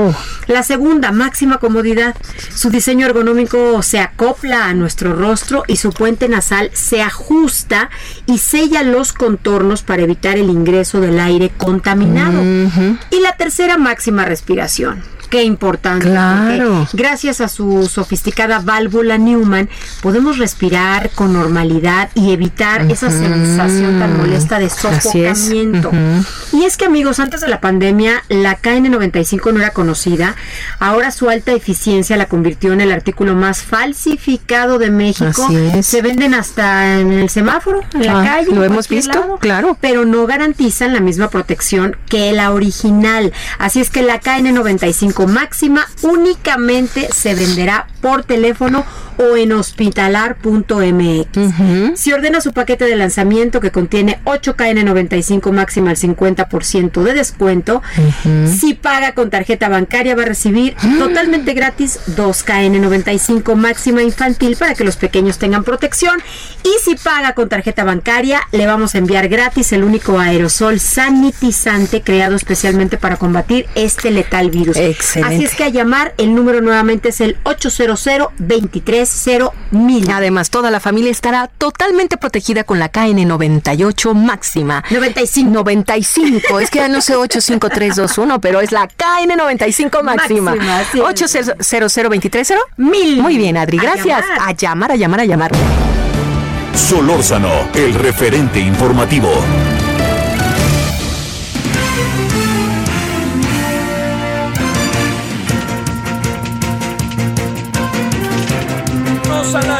7.33 en la hora del centro en este día miércoles 29 de julio, se acaba el mes. Paris Salazar, cuéntanos cómo estás, qué traes este día en tu agenda. Eh, ¿Me escuchas? A ver, Paris, ¿me saludas? ¿O te saludo? ¿Me escuchas? Hola, Javier, buenas tardes. Adelante, Paris. Javier, buenas tardes. Y es que esta mañana en Palacio Nacional el presidente Andrés Manuel López Obrador señaló que le corresponde a la Fiscalía General de la República resolver si se le otorga la figura de testigo colaborador al ex gobernador de Chihuahua, César Duarte, por el proceso judicial que se le sigue por la llamada Operación Zafiro, con la cual presuntamente se desviaron recursos del Estado a campañas políticas del PRI. La conferencia matutina indicó que todos los implicados en delitos de corrupción deben ser extraditados a, a México para enfrentar a la justicia. dijo que le corresponde a la Fiscalía determinar cuál sería este procedimiento para el caso de César Duarte, que la Fiscalía lo tiene que resolver y también lo tiene que hacer en el caso de García Luna, porque hay, eh, hay denuncias en México. En el caso del exgobernador César Duarte, afirmó que se hizo, se rehizo el expediente porque no procedía como estaba originalmente, que sí hubo una corrección de la autoridad competente, en este caso la Fiscalía, pero también intervino la Secretaría de Relaciones Exteriores para que se repusiera el procedimiento porque la, de la manera que estaba planteado no procedía. López Obrador reveló que se busca la cooperación con el gobierno de Estados Unidos para atender las extradiciones, recuperar los recursos y bienes que son asegurados en ese país. Afirmó que se, quiere una, se requiere una relación distinta entre México y Estados Unidos, una que no sea dispareja, donde hay, porque hay extradiciones, se juzga a los delincuentes, dice, y que estos, eh, algunos a casos de corrupción y que los bienes que les quitan, les confiscan y ese dinero que es de México se queda allá, por lo que ya está buscando un acuerdo con el gobierno de Estados Unidos para que también regresen esos recursos, así como estas personas que son perseguidas por la justicia, Javier. Bueno, oye, y este también, eh, a ver, ¿cómo está este asunto de la eh, cobertura hoy que tuviste de la señora Olga Sánchez Cordero? Sí, Javier, y es que esta mañana en Palacio Nacional también estuvo la secretaria de Gobernación, Olga Sánchez Cordero, quien reveló que las llamadas de violencia contra las mujeres al número nacional de emergencias 911 aumentaron 45% en los primeros seis meses de este 2020 en comparación con este mismo periodo del año anterior. Eh, y es que de enero a junio de 2019 se recibieron en este número de emergencias 89 mil llamadas relacionadas con violencia contra las mujeres, mientras que en este primer semestre de 2020 se recibieron 131 mil llamadas, es decir, 41 mil llamadas más. Y en esta presentación que hizo la secretaria de Gobernación, reconoció que este incremento de las llamadas, sin embargo, lo atribuyó al repunte de la difusión de los servicios y no al confinamiento y a la violencia por la pandemia en el país, en los hogares. Dijo que las llamadas tienen que ver con difusión y servicios a favor de las mujeres y no con la violencia por el confinamiento. Y bueno, también dijo que las llamadas de violencia familiar crecieron 0.5% y la, sin embargo, la violencia de pareja, las llamadas de violencia de pareja disminuyeron 17%. Y es que también reconoció que en los hogares que deberían ser un lugar seguro para vivir para las mujeres y para los niños, lamentablemente es un, eh, es un lugar que muchas veces es violento y que, pues bueno, se está buscando estrategias para poder eh, evitar esta violencia doméstica. También dijo que por eso ya se, está, se capacitó a personal del 911 en materia de eh, perspectiva de género y de atención a menores de edad para que cuando son se llamen, hagan llamadas al 911 puedan ser canalizados de una manera correcta, Javier. Oye, lo que sea, como sea, hay que reconocer que aquí no hay este un paso atrás y está muy claro el discurso de la secretaria de Gobernación, ¿eh?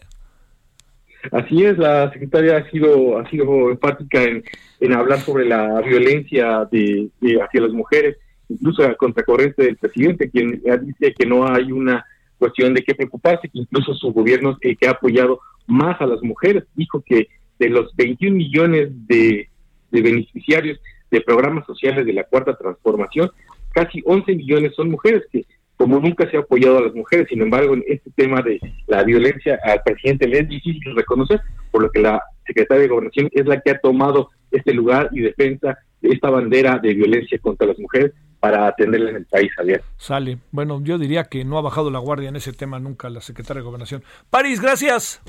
Buenas tardes. Hasta luego, París. Gracias. Buenas tardes. Vámonos con Juan David Castilla hasta Veracruz. Cuéntanos, Juan David, qué pasa por allá con el tema tan importante que discutió la Corte esta mañana sobre tu estado.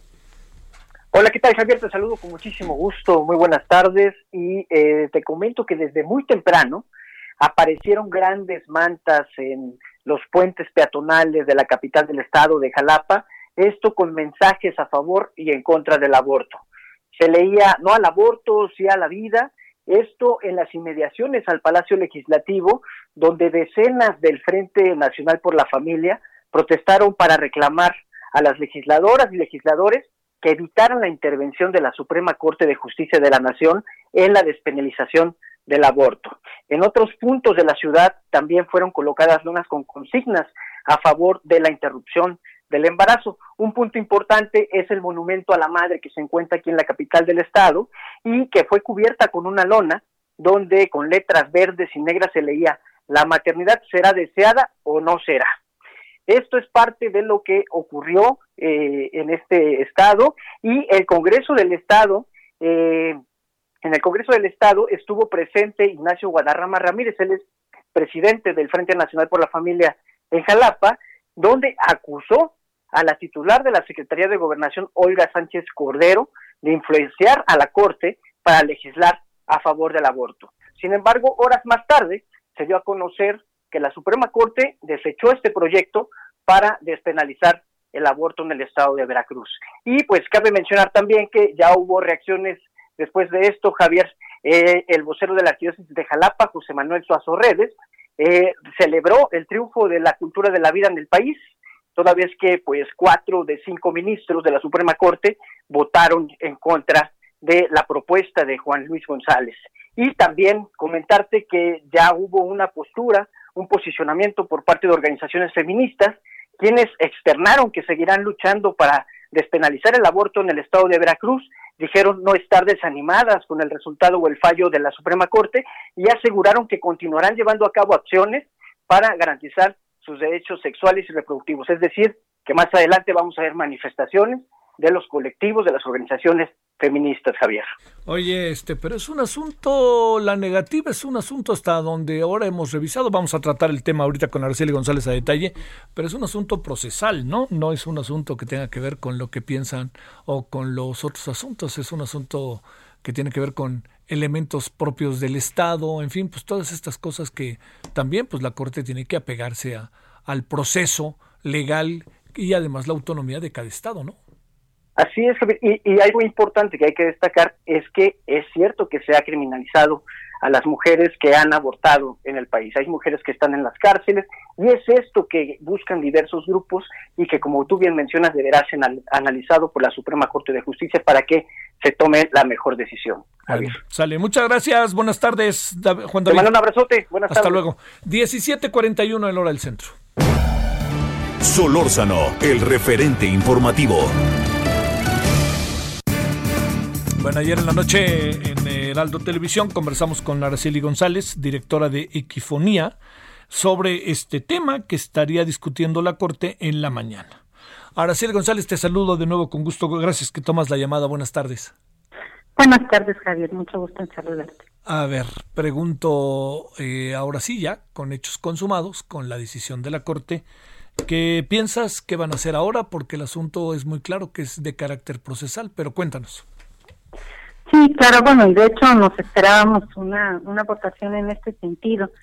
Sin embargo, creemos que hay, hay dos cuestiones muy significativas. Por un lado, que los ministros, en la argumentación que dan para votar en contra de esta resolución, de este proyecto de resolución, eh, en esta argumentación que dan se, se pronuncian a favor de los derechos, eh, digamos, a favor de los derechos de las mujeres. No es que haya hay una argumentación en contra de los derechos sexuales y reproductivos, sino que eh, se centran en, un asunto de procedimiento y también de la argumentación que se da respecto al amparo.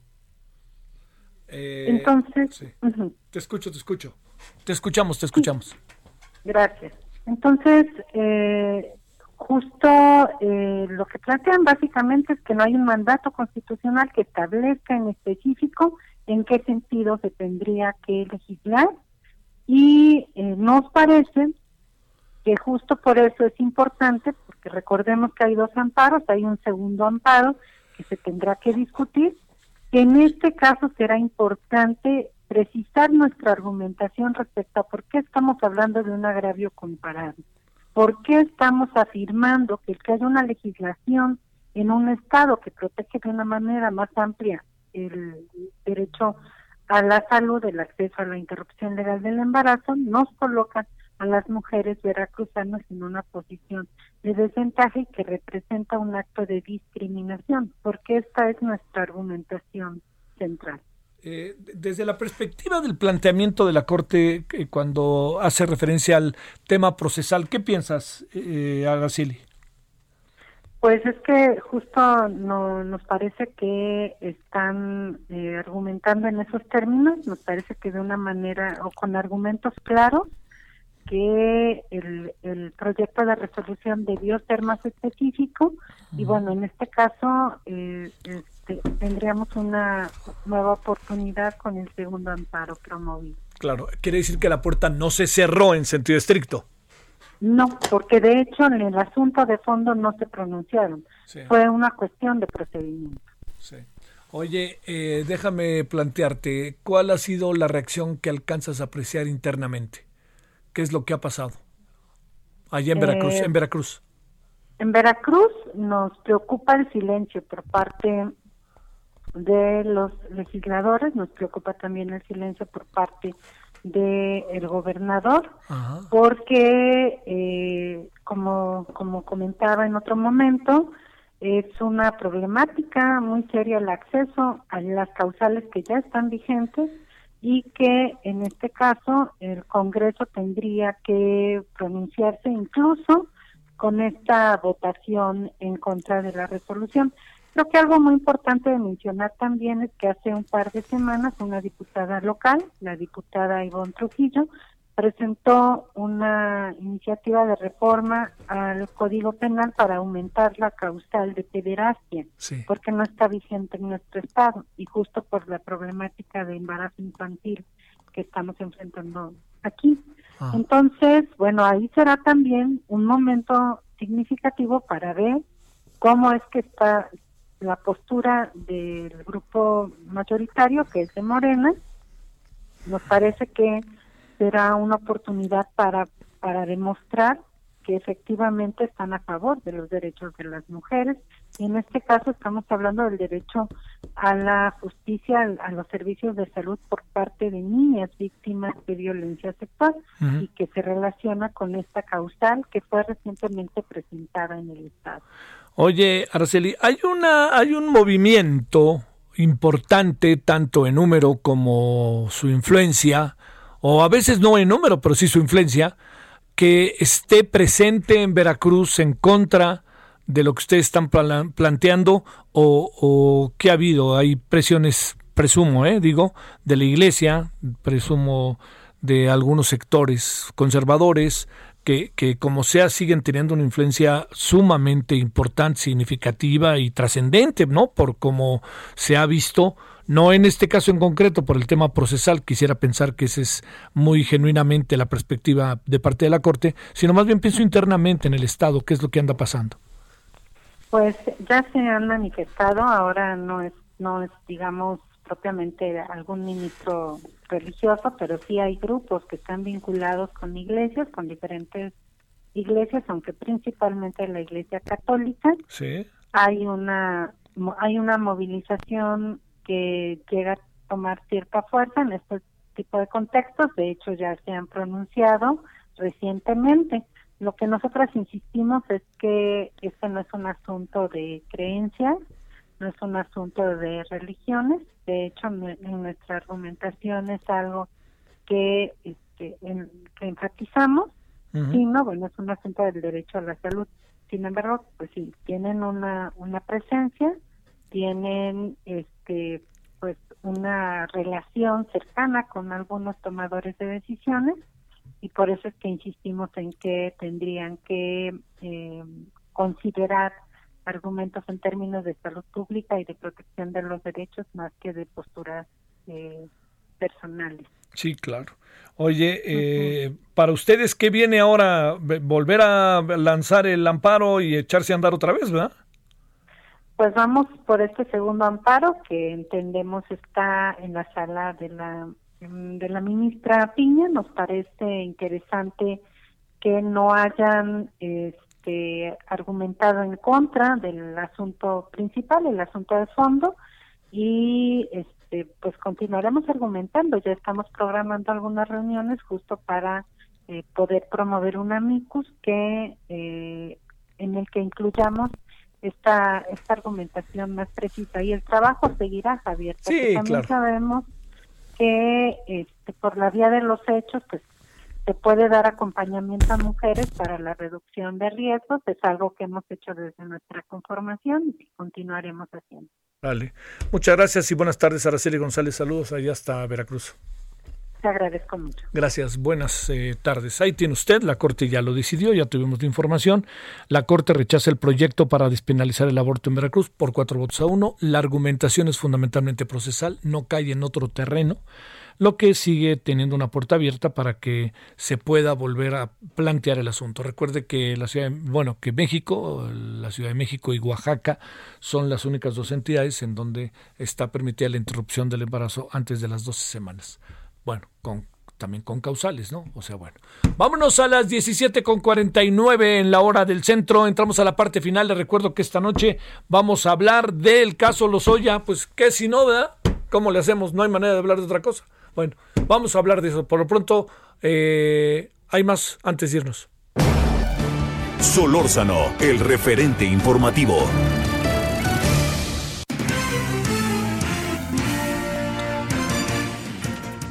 ¿Dónde andas, Iván Saldaña? Cuéntanos, muy buenas tardes.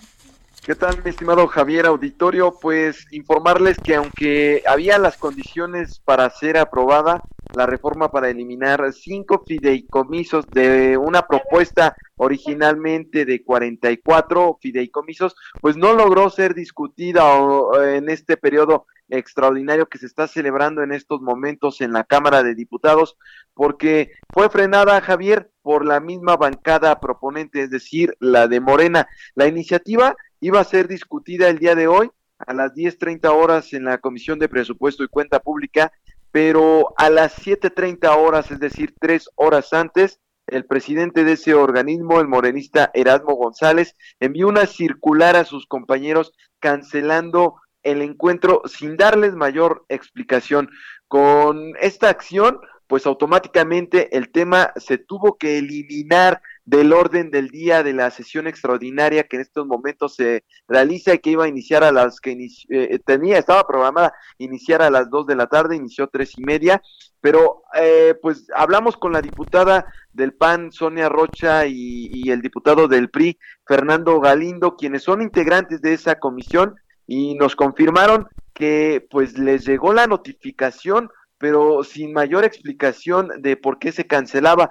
De, igual manera, pues ellos adelantaron que sus bancadas iban en contra de todo, de todas maneras de este dictamen, aunque, repito, eh, Javier, esta había condiciones de que prosperara porque no se necesitaba mayoría calificada, sino una mayoría simple, y con la pura mayoría de Morena se podía aprobar este dictamen que ya estaba programado en el extraordinario, sin embargo, de manera inexplicable hasta el momento, pues no se ha hecho, no se ha, no se ha eh, respondido, eh, no se ha dado respuesta a por qué eh, se canceló, se bajó del, del tema de la discusión del día de hoy, de la sesión extraordinaria, el tema de fideicomisos. Y nada más por último, para comentarte, eh, estuvimos hablando con gente de la bancada de Morena y pues nos dicen que decidieron frenar la, eh, la, la, la reforma porque hubo diputados que pidieron extinguir no solamente los cinco fideicomisos, sino los 44 o más, eh, o por lo menos los, más, los más que se puedan, de la propuesta original, que eran 44 fideicomisos, y no solamente los cinco.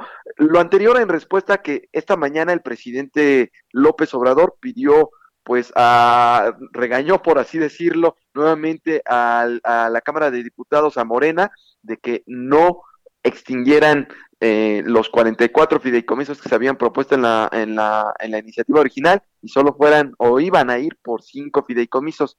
Pero Morena nos dice no se va a quedar de brazos cruzados y pues aguantará eh, eh, ahorita el regaño, pero en septiembre está, va a preparar un nuevo, una nueva propuesta, esperar también una propuesta del Ejecutivo que a lo mejor contempla más fideicomisos, mi estimado Javier, Oye, más de los que pues, ya ¿qué hemos pasó, oído hablar. eh? Pues, ¿qué pasó? ¿Qué supones que pasó? Ahora sí que los bajaron, ¿no?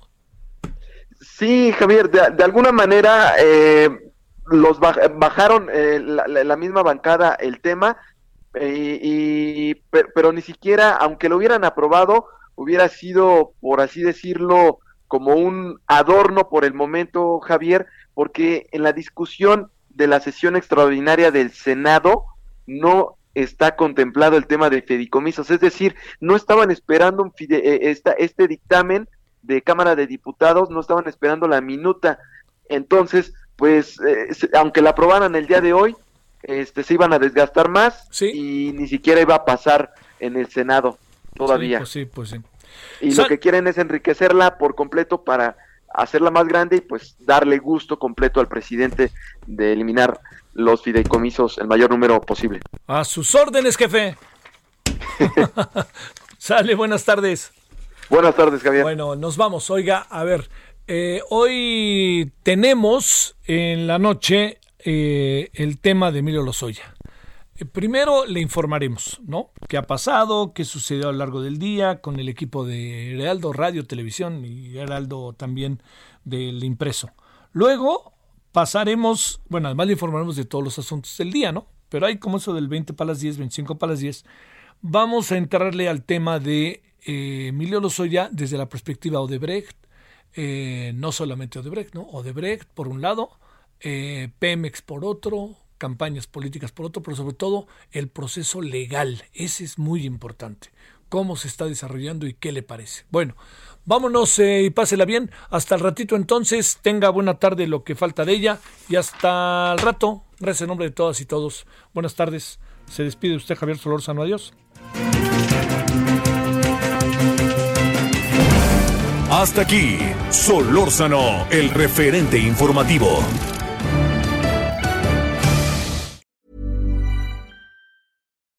When you make decisions for your company, you look for the no-brainers. If you have a lot of mailing to do, stamps.com is the ultimate no-brainer. Use the stamps.com mobile app to mail everything you need to keep your business running with up to 89% off USPS and UPS. Make the same no-brainer decision as over 1 million other businesses with stamps.com. Use code program for a special offer. That's stamps.com, code program.